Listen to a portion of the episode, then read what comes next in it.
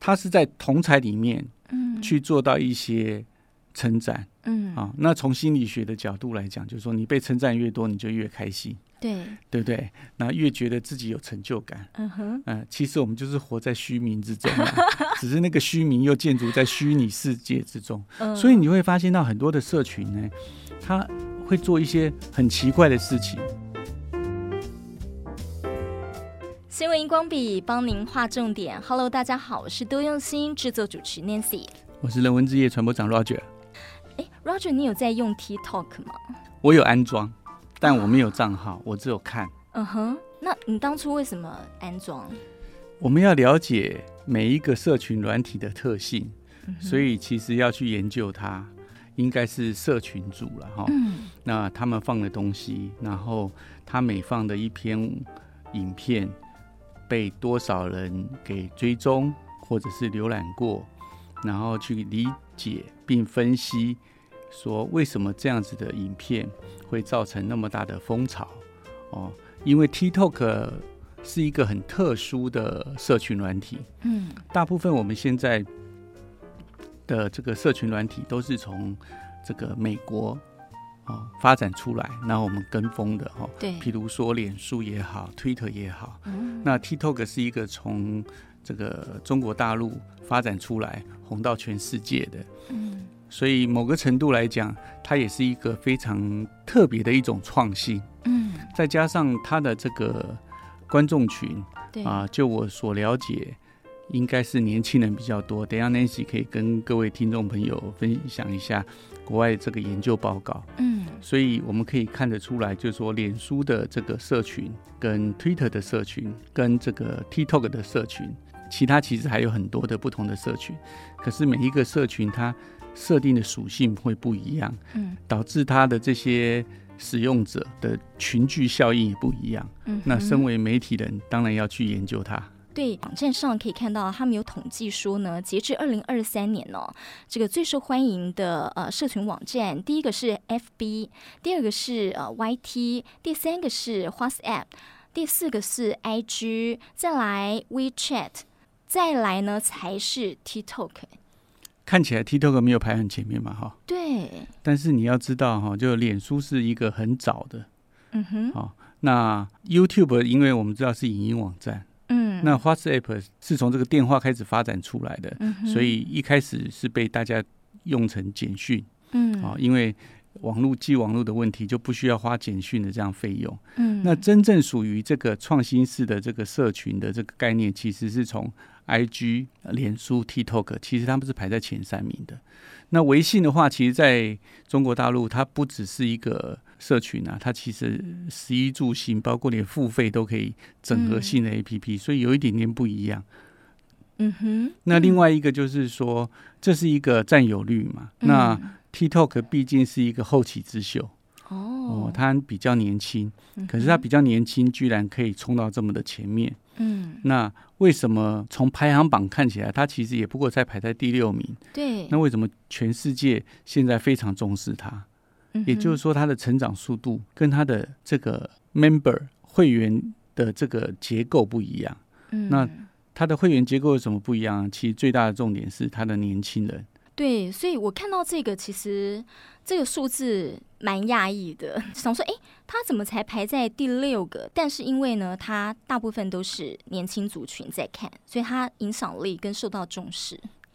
所以，如果我们换另外一家的这个统计资料啊，嗯 Obero 这一个的话，它单纯就把 social media 拉出来，就是社群软体拉出来的时候，你会发现是第一名脸书，第二名是脸书的 Messenger。那其实这两个其实是一样的啦，啊嗯因为它是整合在一起嘛，哈，只是它是独立另外一个。第三名是 IG，第嗯四名是 TikTok，、第五名是 Twitter，哦，第六名是 iMessage，然后 Pinterest、Snapchat，、嗯 Chat 哦，所以你会发现它如果就社群软体来讲的话，在美国来讲，TikTok 已经排到其实真正的意义应该是排到第三名了。所以我们再回来看这个 Obero 的这个资料里面嗯哈、在美国 TikTok 的 user 哦，他们的使用者的年龄呃十八岁到二十四岁占了百分之三十八点三，嗯嗯哼，二十五岁到三十四岁占了三十二点四，嗯所以换句话说，十八岁到三十四岁，也就是三十五岁以下的使用者占了七成多。嗯那这些人都是我们未来社会的中间对跟希望，嗯，所以它使用率占那么高的话，你就会知道它是一个非常受年轻世代欢迎的一个社群，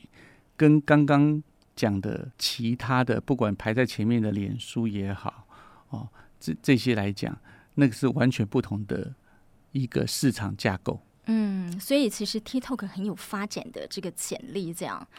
就像那个时候啊，IG 一出来的时候，呃，我在 IG 之前用的是 FB 嘛，那那时候还没有用 IG 的时候，我旁边的这个年轻人就在跟我讲说：“哈，你还在用 FB 哦？我们已经换到 IG 嘞。”对，所以其实。不同的社群真的不同的这个使用族群对跟我喜好，比如说有一个社群软件叫 D 卡，嗯，是怎么样的？你回去特色问你的小朋友就知道为什么。嗯因为 D 卡申请账号有一个要件，就是他必须是学生。哇，他非常聪明哎，他直接聚焦就是你你是这个族群，你才可以进到我这个哎对网所以你站去搜寻一下 D 卡，你会发现到有一些学生啊，哦，学长学弟啊，同学在那边讨论他们学校的状况，讨论宿舍的状况，讨论哪个老师，讨论什么系未来的前景，也会讨论一些娱乐政治，这这些也都是有。可是很像以前我们的 PTT 耶，对这 PPTT 是属于叫做我们叫 BBS，嗯哦嗯，讨论那个区时代对，嗯那但是社群它又是更强调了这个互动。嗯对那回来我们今天的这个主题，就是说对 TikTok，因为它已经变成这么大的年轻人的占有率，嗯所以变成全世界都很注重它。嗯哼那为什么很注重它？我们今天可以分好几个面向来做讨论。那 Nancy，你想先知道哪一个面向？其实我就想知道说，为什么年轻人这么喜欢 TikTok？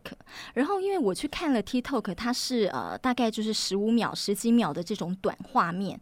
那跟我们以前看，比方说我们看一个 YT，甚至呃超过半个小时、超过一个小时，那为什么年轻人喜欢看这种十几秒？然后这些十几秒画面到底都是怎么样？然后这么吸引他们，吃饭也看，下课也看。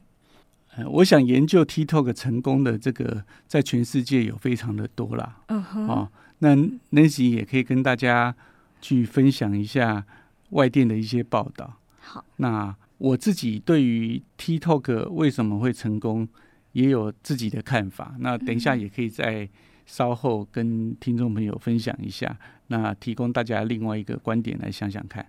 好，我从这个 Award Space 啊看到说呢，呃，他们有针对说，好年轻人到底在这个 TikTok 上面做什么？呃，十三岁到十七岁的青少年，他们为什么这么喜欢？好，那呃，其实呢，这个。他们就说这个平台哦，让他们有更多的自由来表达自己，然后他们可以受到呃更多的名人或是朋友来启发，像是呢跳舞或是唱歌就可以录制在这个视频当中，他们可以在这个 TikTok 上面去展现他们的才华，然后去展现他们的创造力还有热情。我觉得他写的蛮简单的，对，哦但就我来讲，就是说 TikTok 它创造了一个特别的形式的社群。嗯哼，那早期的社群，脸书我们每个用户不是上传我们的文字，上传我们的照片，嗯上传我们的心里的想法，嗯，然后跟我们的朋友、连友、对，网友在上面讨论互动，嗯或者我去分享一些连接。嗯可是 TikTok 做了另外一条路，它的另外一条路就是它提供了一些工具，嗯哼，让你很快的可以用这个工具去制作属于你的专属的影片。嗯哼，那这样子的话，创作者不用去想太多，哦我今天到底要写一篇诗词呢，写一篇心情故事呢，还是我自己还要会做修图软体，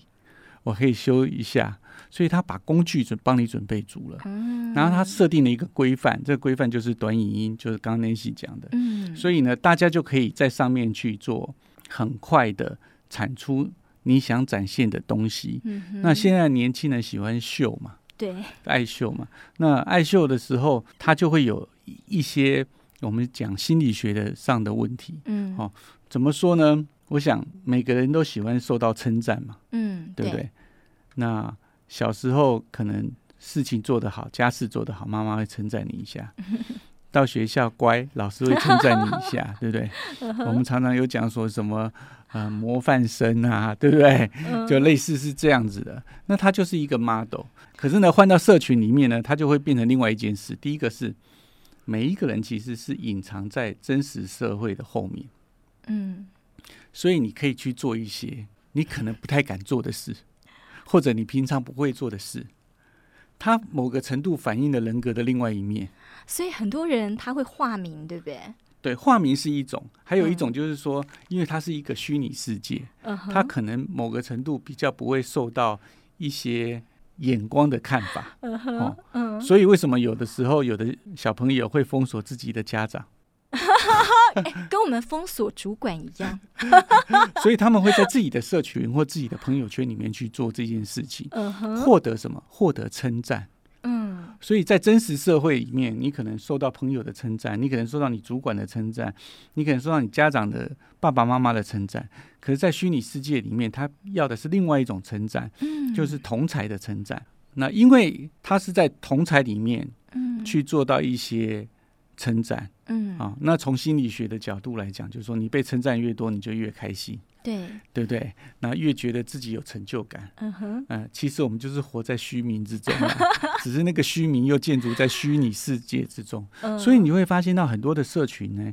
他会做一些很奇怪的事情，嗯譬如说，有的人喜欢在那个很危险的地方自拍，告诉你我我敢站上来，哦，对对，那他只是为了要吸引很多人去按赞，嗯哼，很多人去留言。对，很多人去给你打星星，然后获得很大的关注。当然，这个关注的背后可能有一些商业利益，嗯因为你流量大的时候，这个平台会给你一些利润，嗯，或者是你可以借由你这个展示去做一些广告对，的这个连接嗯哦。所以我记得全世界很多社群软体你上去看，就会发现也有一些很无聊的社群。嗯，他在做什么事。比如说，他每在每天在吃饭的时候，他就把它直播，变成一个嗯哼短影片，对对不对？？对，呃，但这些是某些社群的手法。嗯可是哼 TikTok 因为它提供你一个工具，对，所以它让你限制在这个范围里面，你可以很快去展现你的创意。比如说，几年前有有一个很有名的叫做踢瓶盖，嗯汽水瓶盖，然后你单脚回旋踢把它踢掉，嗯哼对不对？嗯，那你认为每个人都会第一次踢成功吗？不当然会不，会。嗯，可是因为在虚拟世界，你踢一百次，只要有一次成功，把它录上 去，那就是你的成功了，哦，对不？对？然后这个呃很很厉害的动作，马上就吸睛了，对，甚至你还可以点名嘛，对不对？嗯被点名到的朋友是该接力还是不该接 力？对哼嗯，对，那他如果被强迫接力的时候，觉得说啊，你可以，我也我也要行嘛，那他就要一直试嘛。嗯那他如果不接力的话，他们搞不好他的同才会觉得，你看你做不到吧？我们这几个都做得到了，嗯，它就变成一种病毒式的传播。哦，那某个程度，你也可以讲说，同一群人在相互取暖。嗯，那因为他们都是年轻人，所以他们的语言调性都一样。再加上现在的年轻人呢，他们比较素食一点，嗯嗯哼，，所以我们可以从很多的这个调查报告可以发现，现在书籍基本上销售量很低，为什么？嗯，因为年轻人不看书的比例变多了，对，对，所以大家开始喜欢短思考。嗯哼，然后另外一个就是说，也许反映了对社会的不满，嗯哼，反映了对现实社会的不满。嗯哼，好，比如说现在你去问一个年轻人说你有什么志向，我们可能有很多的年轻人会觉得说，现在房价那么高，薪水那么低，我在努力。好像也没什么希望，嗯，对不躺对平，对所以有流行什么叫“青年不躺平”啊，青年要躺平啊，嗯哼，躺平族啊，对不对？类似嗯是这样，因为他在现实生活上得不到他心灵心灵的慰藉，嗯，那他现实上的呃生活圈里面，可能同才跟他还是个竞争状况，嗯哼，对不对？比如说我们嗯都是高中生，我们在考试的时候总是有个第一名、第二名，对不对？对，对所以我去虚拟世界找寻同才，但是可能是别的学校嗯来去呼应我。嗯，。对，哎、那可是本来就是同样嗜好的人，同样兴趣的人，呃，就像我们会在慈济相遇是一样，同样兴趣的人，他就是会在一起啊。对同样兴趣的人会在一起，可可是因为人本来就是这样子啊，就是人其实就是内心里面就是会有一些小习气，嗯会在那边拉拔，对不对？嗯啊、那这个拉拔，比如说我们都知道坐要有坐相，站要有站相。嗯那我们试问一下，每一个人二十四小时坐起来都坐的时候都坐有坐相，站都有站相 吗？偶尔你会想一下三七步嘛？对对不想对要轻松一下，对啊，那嗯个哼就是一个很正常的情况下。嗯所以一样的意思是说，你说呃，人的努力真的完全不在乎民生吗？也不会吧，嗯，对不对？？因为你完全都不在乎民生的时候，你开始你的行为就可能会遭惊喜啊，嗯，对不对？歪楼了，对，嗯所以为什么会在虚拟世界会有这么多的吸引的地方？就是说，嗯，因为它在实际世界里面是看不到的，而且哎、他是很自由自在的哎，它是很自由自在的，你可以这样说没有错。但是我比较的用词应该是说，它是比较没有那么大的这种限制。刚讲说那个踢瓶盖这件事，哦，你如果是真实世界，你一次踢失败就失败了啊， 对不对？啊，所以没有掌声哦，嗯对不对？嗯，那你要每次都能踢成功，你知道多少的苦练？嗯就好像我们去看马戏团哦，也嗯那马戏团那个空中飞人，或者是他们那个电椅子越吊越高，有没有一个人对越吊越高？你知道那个平衡感他们要训练多久？那个软，骨功要训练多久？嗯嗯哼，可是呢，我们也有看过在现场比表演的时候失败的，对对不对？几率很低，是因为他们常年的苦功这样去下。嗯可是呢，如果它不是一个现场看到的，那你就可以用很多事后的方式去做。哦，对，另外还有一些梗笑话嘛，对不对？嗯？所以 TikTok 里面就是会有非常多的这样。嗯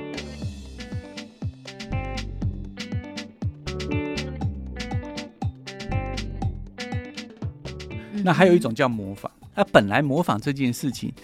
在我们以前的媒体生态中就有哼，嗯哼，啊、我们早期你看综艺节目，不是有模仿秀吗？对，对，比如说你会看到某一个人，像比如说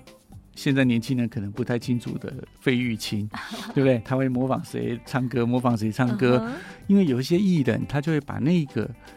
他想模仿的艺人，不管声音、动作，都把它呃强化了。嗯哼，那有的时候我们在家里看电视，也会跟着模仿，嗯，对不对？自己到 KTV 唱歌的时候，也会想说，我唱这首歌跟原唱要怎么样的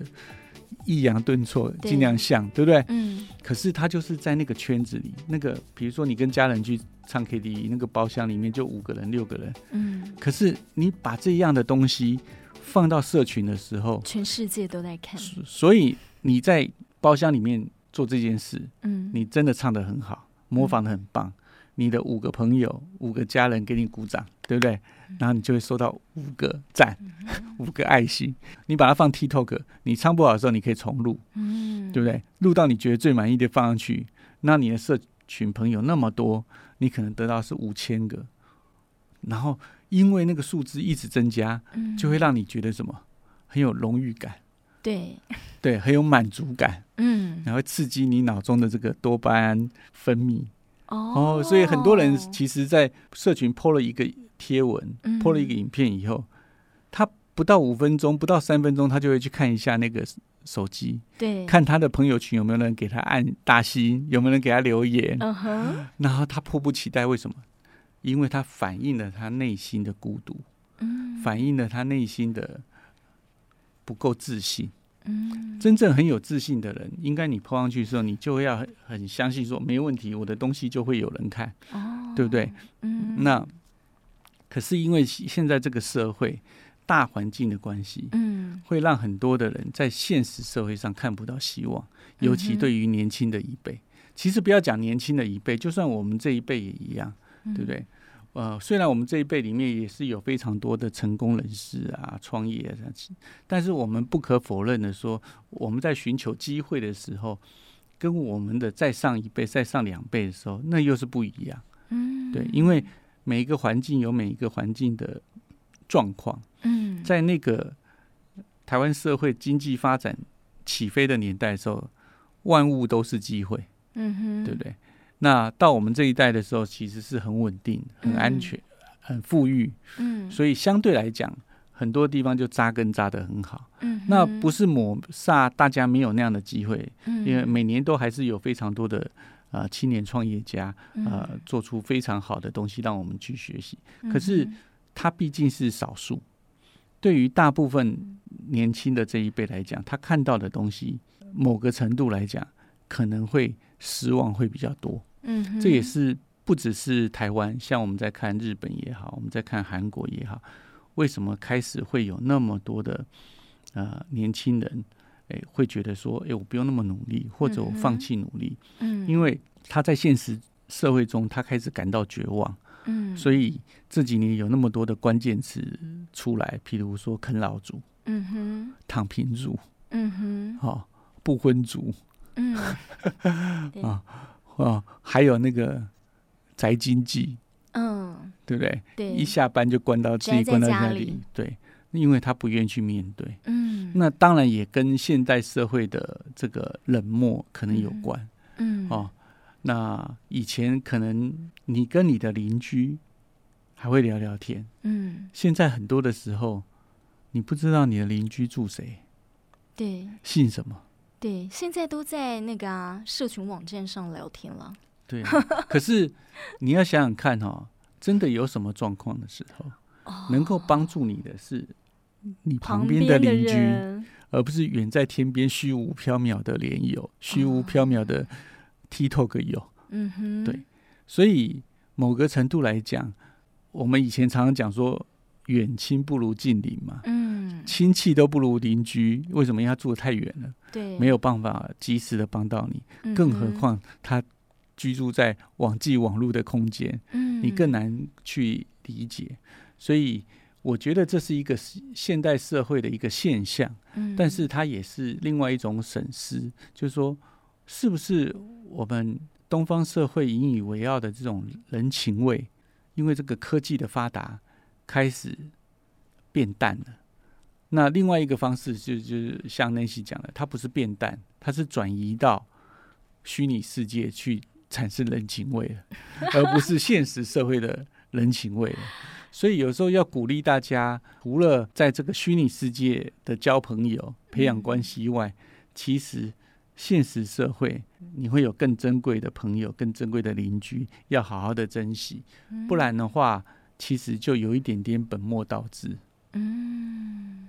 对，这个其实也是我真的也非常担心的，因为之前啊、呃像讲到 TikTok，就是小到说国小都很爱用，是啊，因为我刚刚有提了嘛，嗯，他把工具都提供给你了，对，所以其实就算你是小学生，因为现在手机很方便，自己拍段影片，用它的工具打几个字，就变成一段嗯，很有趣的影片，只要你的梗对，很 OK，对，所以他们不管是从里面吸收东西，或者是他想丢东西给别人去赞叹，都很容易。嗯那这个其实某个程度从呃行销上来讲，它就是提供了一个很棒的 user friendly 嗯的一个哦界面，嗯哼，再结合社群去使用。嗯，所以我们这样讲说，如果你今天去吃一个餐厅，嗯那个餐厅的菜很好吃，嗯可是呢，你到那边的时候，你要去左边拿盘子，去右边倒水，啊、到后面去拿叉 子，那你就会很不方便。对，所以其实要行销到更多人，方便他们使用也是一个方法。对，这就好像现在很流行所谓的素食，嗯，对不对？因为我们到那个素食店里面去，你点一个一号餐，点一个二号餐，然后他一分钟就给你了，嗯然后哼，你什么都不用管，他全部一整个盘帮你全部准备好。嗯哼，然后，如果你今天去一个呃比较讲究一点的餐厅，比如说去炒三个菜，然后你讲完以后，那个服务员收到你的点菜以后，再下到厨房，厨房一道菜一道菜炒，对五分钟上一道，十分钟上第二道，十五分钟上第三道。你边吃的时候，可能还会觉得说菜怎么上那么慢？好、这个就变成是一个啊、实质的内容跟方便性的一个抉择。嗯哼，那因为现在的人步调太快，嗯那某个程度我也认为有一点开始丧失了一些品味。哦哦，以前我听过一个朋友在分享说，走，我们去便利商店吃便利商店美 食。呃我们先讲便利商店美食这件事情，它是一个正确的观念，还是一个不正确的观念？嗯哼，便利商店 VS 美食没有，他是讲说便利商店的美食。嗯哼事实上，现在便利商店也很多用这种方式嘛，他跟哪一嗯家餐厅去联名，嗯哼那出了什么？嗯对不对？那你去吃了它以后，你再去那家店吃实际的，你一定会发现去那家店吃的比较好吃。哦因为什么？因为便利商店要考虑到它的烹调法，嗯它大概就只能用微波炉加热，对所以它在它的这个制造工厂里面做出大概的调味的风味。嗯可是呢，很多人因为没有去吃过那个本店，嗯他就哼以为那个美食、那个食物嗯或者那个滋味就只能到那样子。嗯那就是哼错误的。嗯哼对哼那就好像我们早期在听音响喇叭的那个厚度、那个唱盘、那个类比的那个圆滑度，嗯然后所以那个时候从唱盘到 CD 的时候，就有很多人在觉得不好。为什么？因为它被数位化以后，它的 smooth 这个音阶里面，因为被数位化，它一定会有一个切割的分辨率。嗯那个分辨率不够高的时候，大家会觉得说，诶，原来的这个类比的会比较好。嗯哼然后现在年轻人可能 CD 也不是那么清楚了，开始嗯变成了所谓的 MP 三，嗯甚至变成所谓的这个串流，嗯你就被听到很多类似压缩过的音乐。嗯哼那你听过压缩过的音乐，你没有听过没有被压缩过的音乐，你就会觉得压缩音乐可能很好。嗯对对，这就是一个我们来讲说是一个叫眼界，嗯哼对那为什么鼓励大家去多看看全世界？世界是很宽广的。为什么鼓励大家去多看一下一些书？嗯因为哼有一些的知识，有一些的内容，它不是那么快短的时间可以迅速的告诉你一个答案。嗯因为我觉得人的价值还在那个思考。嗯哼那如果把自己思考的这个能力放掉以后，就好像现在很流行的那个人工智慧，你问嗯他，他就告诉你答 案。那我跟 Nancy 同时问同一个问题，那得到的答案都一样，那我们俩就把这个答案交出去了。嗯哼那请问这个答案是 Nancy 的想法，还是我的想法，还是人工智慧的想法？嗯哼那因为我跟 Nancy 都得到一样的答案，那是不是？呃，我可能薪水比 Nancy 高，那是不是我就要被裁员了？为什么？因为我的答案跟 Nancy 一样嘛，嗯我没有我 extra 的价值。嗯 extra 哼的判断。在这个时代里面，这些工具都是一个很好的工具。我也鼓励年轻人用 TikTok，没有问题。为什么？嗯你可以去抒发你的想要的东西，嗯展现你的自我。嗯哼可是，你是不是要流于跟风，嗯对不对？或者是说，你的目的是什么？那嗯同样是十五秒，我相信十五秒还是可以讲一点东西，可是怎么样去善用那个十五秒的长度去表达十五秒合适的东西？那人还是不要偏废，长的有长的好处，短的有短的好处。嗯那在这个社会上，我们要顺应现在的潮流，可是呢，呃，有很多的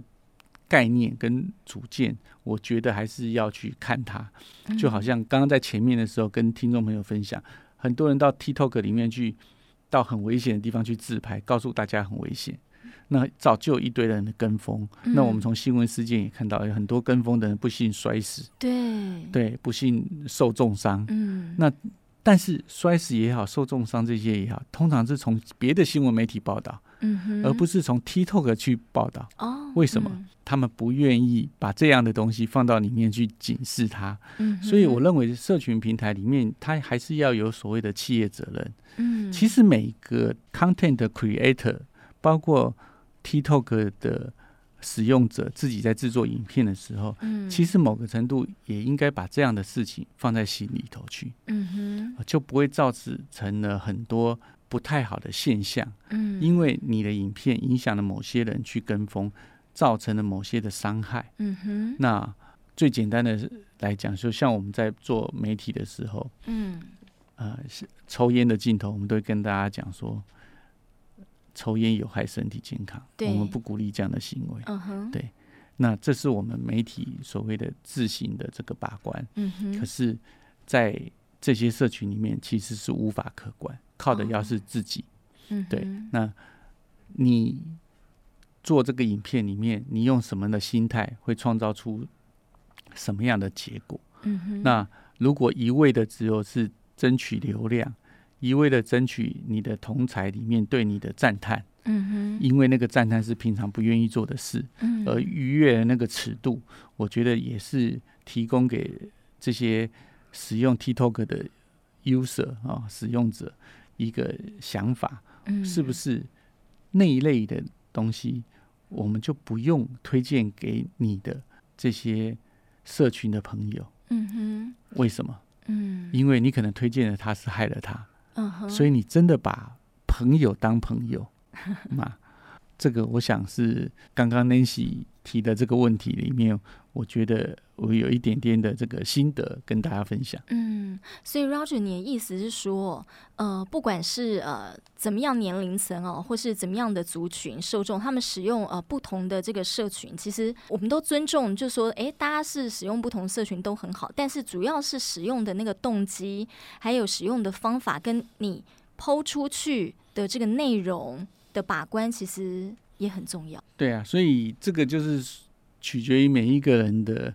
观念跟看法。我觉得这个新闻 Nancy 你可以把它分享出来，嗯然后就可以知道我刚刚讲的的意思。嗯哼，呃，BBC 啊有个报道就讲说呢，诶，你有没有见过这个小熊软糖的合唱 Adele 的呃《Someone Like You》？你有没有看到一些人在给土豆化妆的视频？又或者呢，是在街上有人莫名其妙的对你大喊 “hit or miss”？那这些视频呢，其实就是都来自 TikTok，所以 TikTok 其实你就会看到一个平常你看不到的一些画面，一些很特别的行为，或者是所以你就觉得有趣，嗯哼，那你可能就模仿，你可能就去跟他按赞，他的流量就变高了。哦，如果我们把它放到传统媒体来讲，我相信很多的听众朋友一定看过一种节目，这个节目叫《整人游戏哦，嗯，》，其实类似的道理嘛。嗯，对你看那边 setting 好了，然后路人走过去，一个很奇怪的 surprise 让他吓一跳，然后大家就会心一笑。嗯哼，那你的会心一笑建筑在他被整，嗯，所以你在街上突然讲个 hit or miss，大喊一下，那个被你吓到的人，他其实是被吓到，可是呢，嗯看这个视频的人会觉得很开心，对，那这就是取决啦，你愿不愿意这样做，你哦愿不愿意把吓人的这个 issue 嗯。作为你创造流量的一个 base 一个基础。嗯，哎、这真的提醒到我哎、像因为我是记者出身嘛，所以我很喜欢就是走在路上，哎、看到什么很特别的，就习惯手机拿起来直接录下来或拍照录。结果有一次我女儿就提醒我说：“妈，你要问过人家要不要入境啊？” 就像你刚刚讲的，你去拍一个呃被你吓到的人，哇，大家看得很开心，可是那个被吓到的人他又是什么样的感受呢？对你 Nancy 这个行为是还 好了，就是说他毕竟不是是你去创造一个让他受伤的情境，然后拍下来给其他人看，嗯哼而是它是真实发生的一个记录。嗯，对，那这是还是有一点点层次上的差别。哦，那当然，我们现在因为呃考虑到个人的隐私跟意愿嗯的部分，除非你是很特写哈、哦，不然如果是远景一个记录一个状况，其实是还好。哦，对，嗯那哼当，然我们也要知道这个事件发生对那个当事人有没有需要受到保护，比如他是不是未成年啊，对，或者是这件事情啊、呃会造成他名誉受伤啊等等，这些就要考量。对所以呃，新闻报道当然是有一个尺啦。那么嗯， Nancy 讲的这个是有点职业病啊，这很正 常。像我如果出门带相机，我看到一个很有趣的，我有把它马上拍起来。嗯哼那这个这很正常，就在这个行业里面，观察力是很重要。嗯但是我们都是追求的是那个真实的状况，嗯，而不是说我们去创造一个氛围去整它。哦，所以你，看，整人游戏虽然红过一阵子，嗯，但某一阵子以后又被大家去提出来讨论说，哎，为什么这样啊整？对，而且整人游戏呀、就说因为它太吸睛了。对，然后大家看了都很有感觉，所以不管从电视到 YT 到 TikTok，不同的社群哦，不同的媒体都很红。对，那我们看到这个媒体上啊，比如说电视上，你看到这个整人，嗯，很多的是整艺人。嗯哼，那我觉得整艺人这件事情跟整一般人这件事情又要分两个层次看，哦因为那个艺人本来就是为了娱乐效果，对他已经有心理准备了，他对早就知道他来这边就是要被尤其他整知道他录这个节目就是整人节目嘛。对，对，可是，一般的百姓路人他其实是不知道的，嗯哼，所以我觉得这个还是有一个差别。嗯可是，因为我们在看节目的时候，常常会忘掉这个，嗯以为艺人也可以这样整，那一般人也可以这样整，其实那就是一种不尊重。嗯哼，那我觉得在这个社会上，尊重这件事情很重要。当你把它放在心上的时候，你很多的事情，哎，你就会有一个尺去限制你，不要去做出这些很奇怪的事。好，所以其实，在 TikTok 都会看到一些呃，像是好音乐创作啊，或是烹饪啊，或是一些呃美术创作啊、跳舞或时装这些东西，都是可以短短在十五秒内，你马上可以展现到你的这个特色或是吸睛的部分。 TikTok 可以讨论的面向太多了。嗯哼，哦，我们刚刚讨论了这么多，其实都是跟大家分享说，TikTok 为什么可以抓紧年轻人的心，对，包括它的方式，嗯包括哼年轻人现在的心态，嗯啊等等。那我们当然也忽略了一些观点，期期待大家在使用 TikTok 的时候，可以有一点自我的这个准则去做遵守。嗯哼，那至于国外要进 TikTok 的原因跟进不进得了，我想我们就下次再跟听众朋友分享。对，欢迎大家就是下一集呢持续锁定我们的新闻荧光笔。让我们一起帮您划重点，好，拜拜。下回见。